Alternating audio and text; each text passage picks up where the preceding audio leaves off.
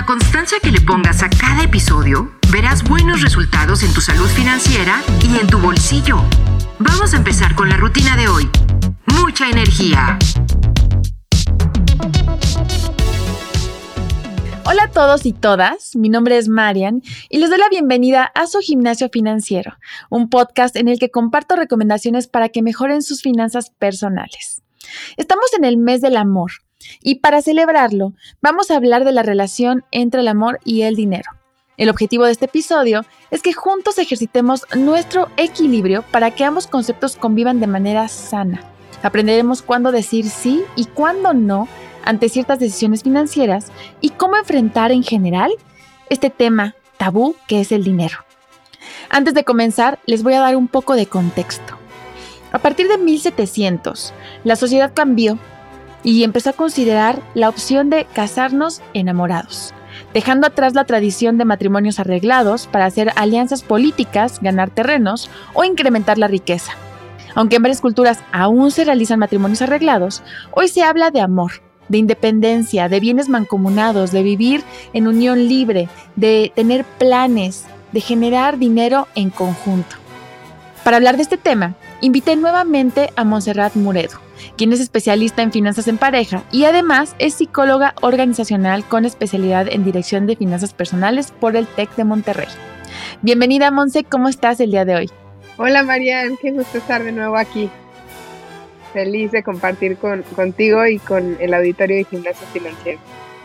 Vamos a hablar de amor. A mí me encanta el tema porque todos nos hemos enamorado alguna vez, hemos sentido esa montaña rusa de emociones que a veces nos hace pensar con poca claridad. Afortunadamente, después se calma la situación y nuestro cerebro es capaz de volver a agarrar las riendas para conocer realmente a la persona con la que estamos compartiendo un momento o la vida.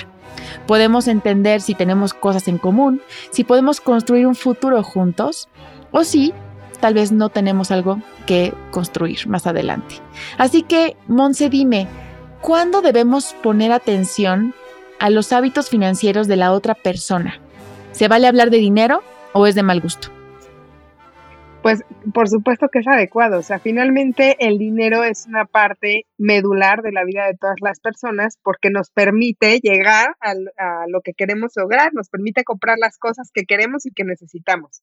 Entonces, definitivamente, una de las primeras conversaciones ya en, en un plan de pareja es conocer qué te enseñó tu familia sobre el dinero, qué paradigmas trae tu pareja sobre el dinero y que tengan una comunicación abierta en ese sentido, que no tengan miedo de expresar las experiencias que han tenido con dinero en su vida, porque hay que normalizar el hecho de que el dinero es un recurso que nos ayuda a alcanzar nuestros sueños. Y si ustedes van a soñar juntos y van a compartir proyectos, necesitan hablar de dinero.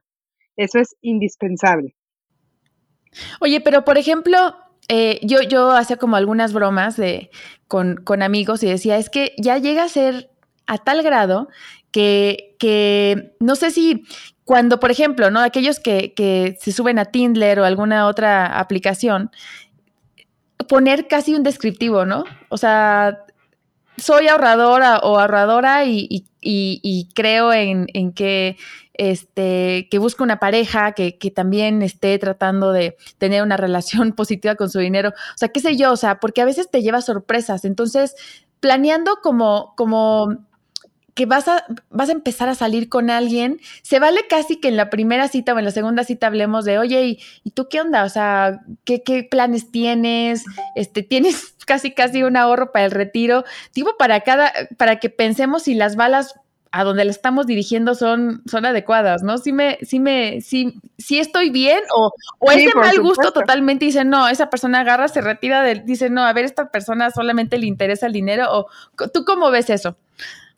definitivamente hay que hablarlo, porque finalmente son hábitos, son hábitos de vida. O sea, es como si tú le preguntas a una persona si le gusta ir al gimnasio, si hace ejercicio, si toma agua.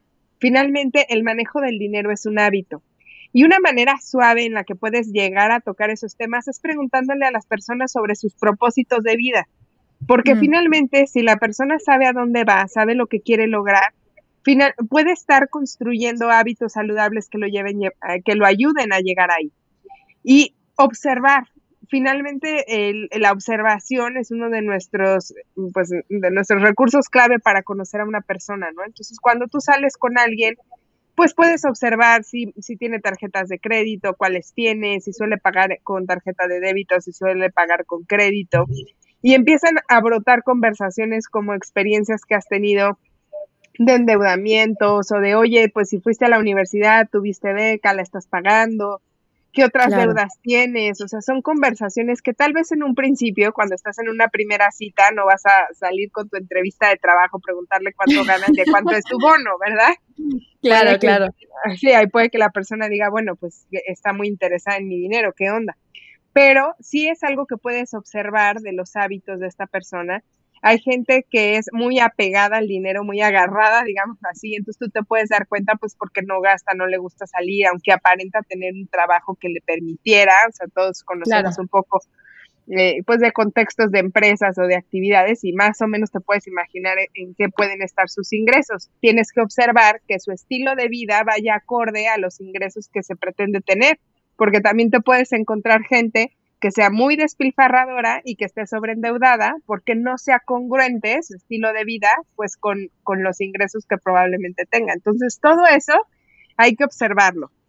Lo siguiente que yo te, eh, te recomendaría y al auditorio también es tener eh, claridad en efectivamente qué es lo que tú estás buscando con esa pareja. O sea, si estás construyendo una relación pues de amistad a corto plazo, pues entonces tal vez no te vas a preocupar mucho a eso. Van a, pasar los meses, van a pasar las semanas y si la persona te gusta en todo su contexto, porque las personas somos seres integrales y una de nuestras áreas pues es la, el área financiera que es muy crítica porque impacta a las demás, vale la pena que tengan conversaciones ya muy abiertas sobre presupuesto, cómo tiene sus partidas, si lleva un presupuesto, si no, cuánto destina al ahorro, si tiene un ahorro para el retiro y todo va a depender de la etapa en la que se encuentre la pareja. Ya hablamos ahorita como de los que se acaban de conocer y están saliendo, observa, ese sería como un recurso clave, escucha sus conversaciones, conoce su contexto. Si ya llevas más meses en la relación, hay que intencionar estas conversaciones de dinero, una cita de dinero. Todas las parejas después de algunos meses ya que, en que han estado saliendo y que la situación se torna un poco más formal, todos deberíamos tener citas de dinero y sentarnos a hablar específicamente de presupuestos y de proyectos. Otra es que si vas a ir con alguien de viaje o vas a tener una experiencia en la que se va a involucrar eh, dinero en conjunto, o sea, si van a tener algún proyecto en común, pues es una super forma de conocer a alguien, ya en acción, en acción. Sí, claro, es lo que dicen, ¿no? O sea, a una persona la conoces cuando viajas, ¿no? Con, ella, ¿no? O sea, que tienes más días como para, para planear, para este, compartir, que eh, el, pago de a lo mejor un viaje, una cena, etcétera, y, y sí te llevas como buenas sorpresas y a veces malas sorpresas, ¿no? Por supuesto, o sea, tal vez no te imaginabas ciertos hábitos de la persona, tanto de limpieza y cómo empacabas su maleta hasta cómo paga, ¿no? Y la siguiente, no, sigue, sigue, sigue, Mon. Y ya una vez que la pareja está pues un poco más consolidada y que ya están planeando una vida juntos, que tal vez ya están pensando, oye, podríamos vivir juntos, ahí ya debe haber una carta abierta de las finanzas para preguntar qué deudas está trayendo tu pareja a la relación. Ahí tienes que tener esa claridad tienes que tener la claridad de sus ingresos y de qué proyectos efectivamente pueden tener en común, el cual puede ser el primero, pues vivir juntos, ¿no? O sea, cómo vamos a tener un presupuesto juntos. Y hay mucha gente, Marian, me pregunta, oye, ¿y cómo establecemos cómo pagar? ¿Cómo nos administramos juntos? Y hay muchas formas, algunas que yo les recomiendo y una que es muy clara es establecer, de acuerdo a los ingresos de cada quien, prorratear, ¿no? A ver, vamos a poner cada uno el 50% de nuestros ingresos para la economía de la casa. Y si el otro empieza a ganar un poco más, eh, la otra pareja pues está eh, creciendo más en su carrera profesional por cualquier motivo, etcétera, el que gane más va ajustando o va, va ajustando su, su aportación a la casa de acuerdo, exacto, de acuerdo a su crecimiento profesional porque me encuentro con algunas parejas que ganaban muy parecido y los dos aportaban lo mismo y de repente siguen aportando el 50%, pero pues el, alguno tuvo un crecimiento económico mucho más alto y ya para el otro es injusto. Entonces, para que siempre sea un equilibrio, debe haber comunicación y la comunicación se gesta en esta cita de dinero que te digo que yo les recomiendo que la tengan por lo menos una vez al mes, sentarse y hablar, hablar claramente.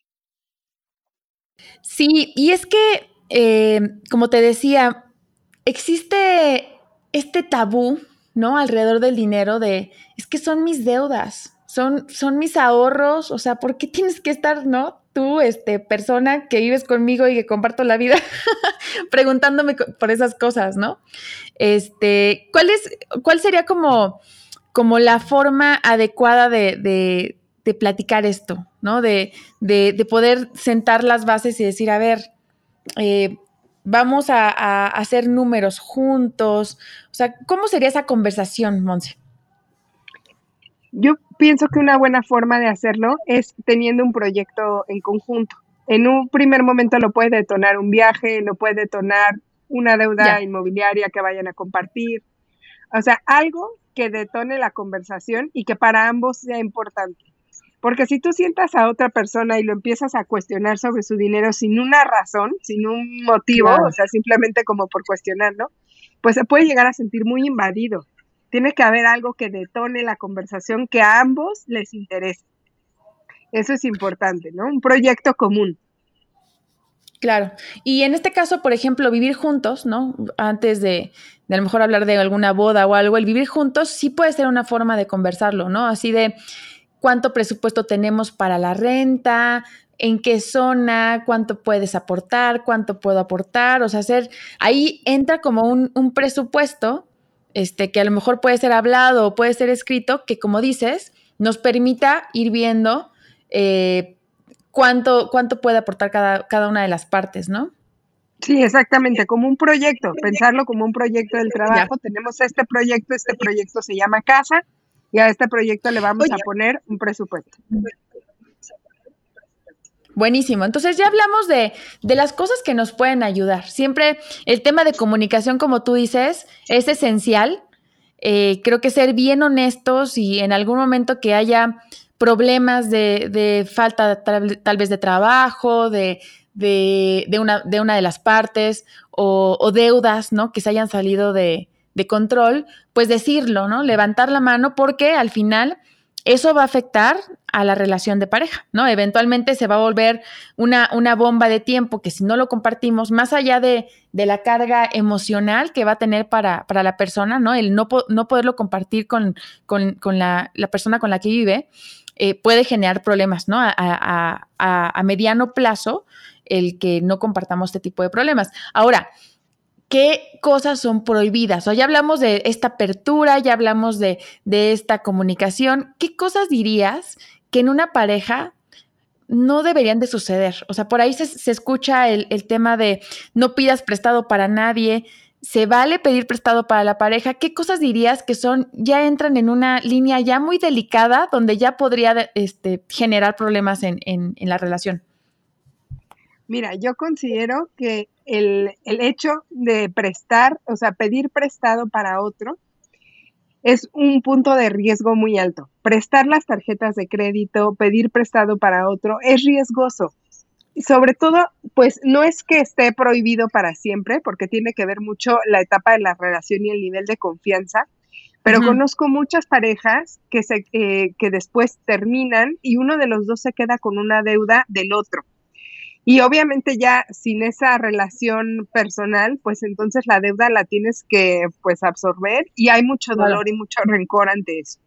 Entonces, definitivamente es mejor que cada quien tenga sus finanzas, eh, digamos, para préstamos y para tarjetas de crédito, no compartirlo, por lo menos no en una etapa inicial.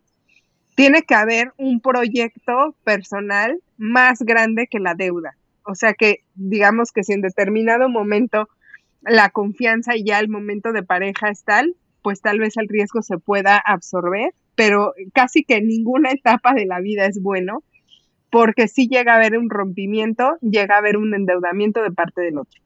Otra cosa que es muy complicado es el, el querer absorber o el querer pagar, eh, eh, al contrario, ¿no? O sea, absorbo un crédito para ti o te pago algo que tú debas, yo absorbo tus, tus problemas financieros, ¿no?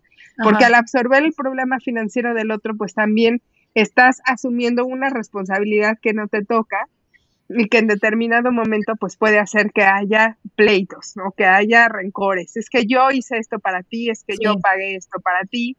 Y entonces más bien debería de haber un acuerdo sano de, de, apoyo, de apoyo mutuo, de ayudar al otro a que genere nuevas fuentes de ingreso, que crezca en su carrera, que crezca en sus logros, pero no hacerle el trabajo porque eso puede generar que si en determinado momento hay una separación o tan solo se va llenando como el saquito de, piedritas, puede llegar en algún momento que se lo eches en cara y que la relación pues se rompa. Finalmente el dinero es algo bien íntimo, Marian. O sea, está muy vinculado a la supervivencia, está muy vinculado al poder, está muy vinculado al honor. Y entonces las parejas pueden llegar a guardar mucho rencor cuando hay una situación de, pues, de echarle en cara al otro, ¿no? De yo gano más o yo pago esto para ti o llevo años pagándote estos créditos. Y eso puede romper lazos de confianza y de amor en la pareja. Claro. O incluso el, es que no me ayudaste, ¿no? Que también puede ser algo, algo, este, pues de, enojo, de molestia, porque sí creo que, es que lo que te decía, ¿no? Hay una delgada línea donde tú dices, ok, quiero que salgas adelante, quiero que, que, puedas eh, retomar a lo mejor tu estabilidad financiera que a lo mejor en ese momento la otra persona está teniendo, ¿no? Puede ser que, eso sea, hay una, una, parte de la pareja que está muy estable y la otra pareja que a lo mejor está este, no en su mejor momento y que tú decides porque no lo sientes cómodo el, el, tal vez no sacar un préstamo, ¿no? Pero si existe este, a lo mejor esta emoción de es que no me ayudaste, es que no, no, no, no me quieres ver bien. O sea, es que este tema de las relaciones y, el amor, este, junto con el dinero, este, genera muchos, como dices, ¿no? Es meterte en cosas tan íntimas que, que se pierde, ¿no? Se pierde la, la, el, el norte. ¿Sabes qué pasa? Y es que hay, cuando estamos enamorados, hay una descarga de dopamina en el cerebro y de, otros neurotransmisores que hacen que perdamos un poco el pensamiento lógico y racional. Sí, sí, sí. Entonces, tomar una decisión importante de dinero o de te presto, yo te saco de este problema, porque viene a veces esta sensación de, de pues, de salvar almas en pena, etcétera. Claro. Siempre intenta, ah, si estás muy enamorado, acabas de conocer a una persona y te está pidiendo dinero, te pidió tu tarjeta de crédito y te contó una historia que de verdad le crees y lo quieres ayudar, pero pues eh, una parte dentro de ti te dice, a ver, calmada y con pausa, o aunque una parte dentro de ti no te lo diga, si estás enamorado, piénsalo tres veces, porque esta parte lógica se bloquea por estos neurotransmisores, por esta dopamina, y entonces puede que tomes una decisión de la cual después te arrepientas. Entonces, no hay reglas de, tiempo en el dinero y en las relaciones, más bien pues de, nivel de intimidad emocional, de confianza, pero sí es importante que no vayas a tomar préstamos que estén fuera de tu capacidad para prestarle al otro, abrirle tu cartera por completo y entregarle tu dinero a un novio que llevas o una pareja o una novia que llevas poquito tiempo. Y finalmente también tener claridad de si lo estás verdaderamente ayudando o hasta lo estás haciendo dependiente de ti y le estás coartando sus posibilidades y sus libertades. Claro, y también el ser muy honesto, ¿no? Si, si es algo que a lo mejor no te hace sentido, ¿no? No, no, te, no, te, no, no lo sientes natural, el poderlo decir de, oye, perdón, no, esta vez no, pero buscamos cómo te podemos apoyar, ¿no? O cómo te puedo apoyar de otras formas, ¿no? Como tú decías, este, impulsar tal vez de otra manera los conocimientos, los contactos, etcétera, pero sí siento que nosotros sabemos, ¿no? Al final hay una, hay una parte de, de, de intuición nuestra que tú sabes cuando tú estás prestando dinero, y no necesariamente quiero decir pareja, amigos, contactos, y sabes que ya no va a regresar. O sea, que lo estás casi regalando porque, o sea, conoces a lo mejor la situación o, no conoces a la persona y más bien te está ganando la emoción. Entonces, creo que también es este tema de, de, ser intuitivos eh, en nuestras decisiones y, y, escucharnos, ¿no? Para que, para que la decisión se sienta más natural y no forzada. O si te gusta mucho ayudar y tú dices, bueno, a mí la verdad es que decirle que no a la gente que amo me cuesta mucho trabajo, pues pon en tu presupuesto un fondo de, bondad. Exacto. Entonces establece, tengo este fondo de bondad para ayudar a quien crea que lo necesita y lo voy a dar por perdido. Y si regresa a ti, qué bendición. Pero no esperes hacer negocio de un favor a un ser amado. Eso es importante, ¿no? Y, eso te va a evitar muchos corazones rotos. Claro. A ver, y una última pregunta, que esta sí está muy buena. Cuando prestas dinero a alguien, a un ser amado, ¿no? Hablemos de familia, hablamos de pareja, hablemos de amigos. ¿Se vale pedirles intereses? O sea, es de, te voy a prestar, pero te voy a cobrar 5, 6% de interés. ¿Tú cómo ves eso? Pues mira, realmente puede funcionar, o sea, y, la realidad es que hace al otro responsable del, valor del dinero. Eh, el dinero tiene un valor en el tiempo de la gente, o sea, finalmente tú tienes dinero, adquieres dinero a través de tres cosas, de tiempo, de talento y de energía. Si tú no le pones un valor a, eso, eh, finalmente al otro le salió, digamos, gratis, tú le perdiste un poco, sí vale la pena, yo sí creo que es muy bueno que si tú estás haciendo un préstamo y esperas que, que esté de regreso, no es un regalo, es un préstamo, le pongas un valor a tu dinero. Y está perfecto establecer una tasa y que los dos lleguen a un acuerdo y que tal vez firmen un acuerdo, un convenio de claridad, porque muchas veces lo que pasa es que uno presta el dinero y el otro no aclara bajo qué condiciones lo quiere de regreso y en qué tiempo, y entonces se empieza a, diluir este compromiso y la confianza hace que abusemos un poco más, ¿no? Entonces, eh, pues no, la, eh, debe haber todo claro, todo por escrito y a mí me parece muy justo darle un valor a, ese dinero que finalmente a ti te costó tenerlo y entonces lo estás prestando y es una manera como de que sea equitativa la relación. Exacto, y si se habla desde el inicio y todo, eh, no, no tendría por qué ser un, un, un, tema de fricción ni nada, ¿no? Es decir, de otra manera, digo, los que nos, nos, escuchan seguramente pues han invertido, ahorran activamente, tienen su ahorro para el retiro y ese dinero que a lo mejor están prestando pues podría estar creciendo en algún otro, en algún otro objetivo, ¿no? Entonces, a mí me parece que es, es adecuado. Yo siento que es algo eh, delicado de hablar con la gente que quieres porque como que no es... generalmente no, no se piensa como que, que, tú les vas a cobrar un interés. Sin embargo, me parece que es, como tú bien dices, una forma de, de poder atender a, a, a, la responsabilidad ¿no? de, de ambas partes y que se sienta un acuerdo un poquito más formal. Mi querida Monse, llegamos al final. Ay, estuvo, es que este tema da para muchísimo y tú eres una expertaza en, el tema. Em, ¿Hay algo que nos quieras recomendar ya para terminar antes de, cerrar este episodio? que construyan un propósito juntos. Una pareja que tiene un propósito juntos, que tienen sueños juntos, van a tener una, em, se les va a facilitar tener presupuestos y se les va a facilitar tener acuerdos financieros. Si sueñan juntos, si sueñan en grande, van a tener algo que los una para echarle todas las ganas a generar los ingresos necesarios para alcanzar esas metas. Entonces, eh, creo que las, las parejas que logran grandes cosas juntas es porque se atrevieron a soñar y después de soñar, accionaron y llevaron un presupuesto que los ayudó a alcanzar sus metas. Entonces, las finanzas sanas en pareja son posibles hay muchas conversaciones pendientes que tener al respecto. No dejen de tener citas de dinero por lo menos una vez al mes. Solo hablar de eso, con apertura y con confianza, y pues que tengan una vida en pareja muy armoniosa y con un bien, alto bienestar financiero.